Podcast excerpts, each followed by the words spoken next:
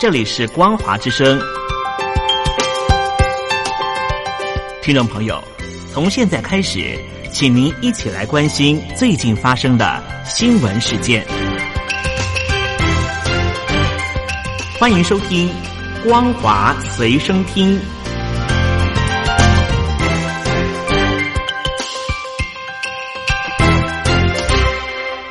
众朋友好，欢迎收听光华随身听，我是黄轩。今天是中华民国一百零九年五月四号，星期一，带大家来关心重要的焦点新闻。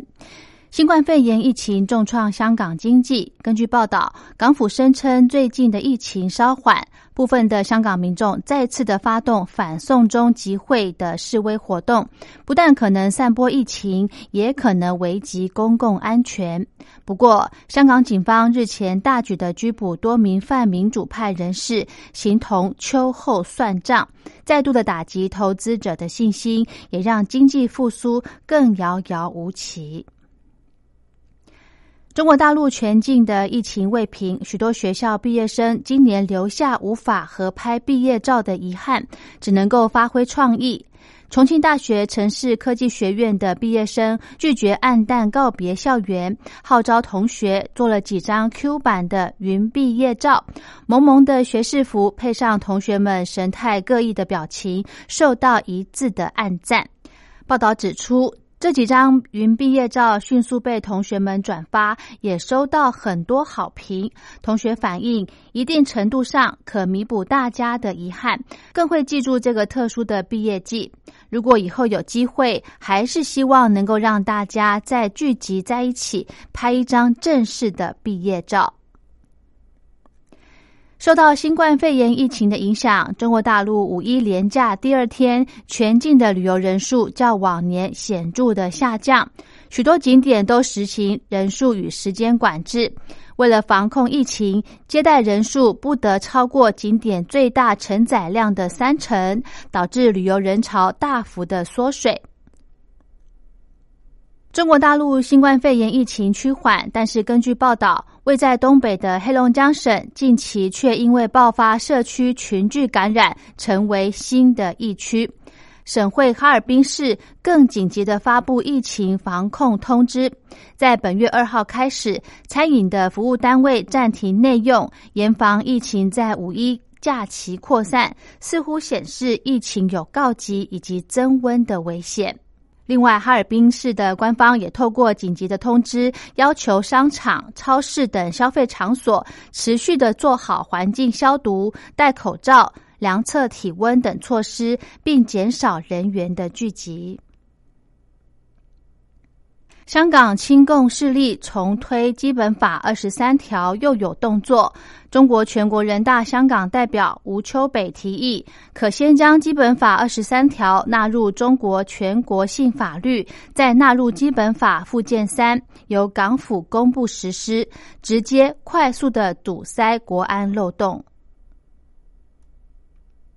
新冠肺炎疾病疫情之下，戴口罩成为香港人生活的一部分。香港大学微生物学系讲座教授袁国勇表示，港府拟发放由创新科技局研发的口罩给所有市民，每个可重复使用六十次。袁国勇表示，戴口罩在防疫上相当重要，疫症控制措施可放松，但口罩不能不戴。四川警方日前到三千多公里外的吉林逮捕一名嫌犯，并经长春和北京押解回四川归案。没想到，嫌犯竟是新冠肺炎的无症状感染者。两个省超过九十名密切接触者被隔离观察。深圳市教育局宣布，除了高三国三之外，其他非毕业班的学生只要完成线上健康讯息申报。并且符合条件就可以返校，但外籍人员的子女、学校师生、员工及其他学校外师，则只能透过纸本申报。分隔两韩的非军事区，在今天凌晨发生北韩军方发射数枚枪弹击中南韩监视哨所的事件。美国国务卿蓬佩奥接受媒体的访问表示，他认为这起事件是意外。他还提到，南韩军方确实开火回击，所幸双方都没有人员丧命。而北韩领导人金正恩近来神隐多日，因此传出病危、脑死等消息。直到二号，北韩国营媒体报道，金正恩在一号出席顺天磷肥工厂的竣工典礼，这是他魁违二十天的首次公开露面。关于美国对于金正恩神隐多日的一事所掌握的讯息，或这件事是否跟传闻中的健康问题有关，蓬佩奥都拒绝评论。他表示。我们在昨天看到同样的画面，全世界都看到了。看起来金正恩健在，而且身体状况很好。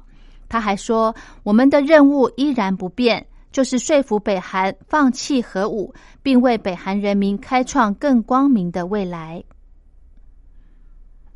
今年寻求连任的美国总统川普。目前因为美国爆发新冠肺炎疫情，而在多数民调中表现不佳。他昨天在一场与民有约的节目中，摆脱负面印象，宣传自己堪称美国史上最棒的总统。爱尔兰新兴重要网络媒体访问驻爱尔兰代表杨子宝，谈台湾的国际处境。并声援台湾，批评台湾所遭受的不公平对待。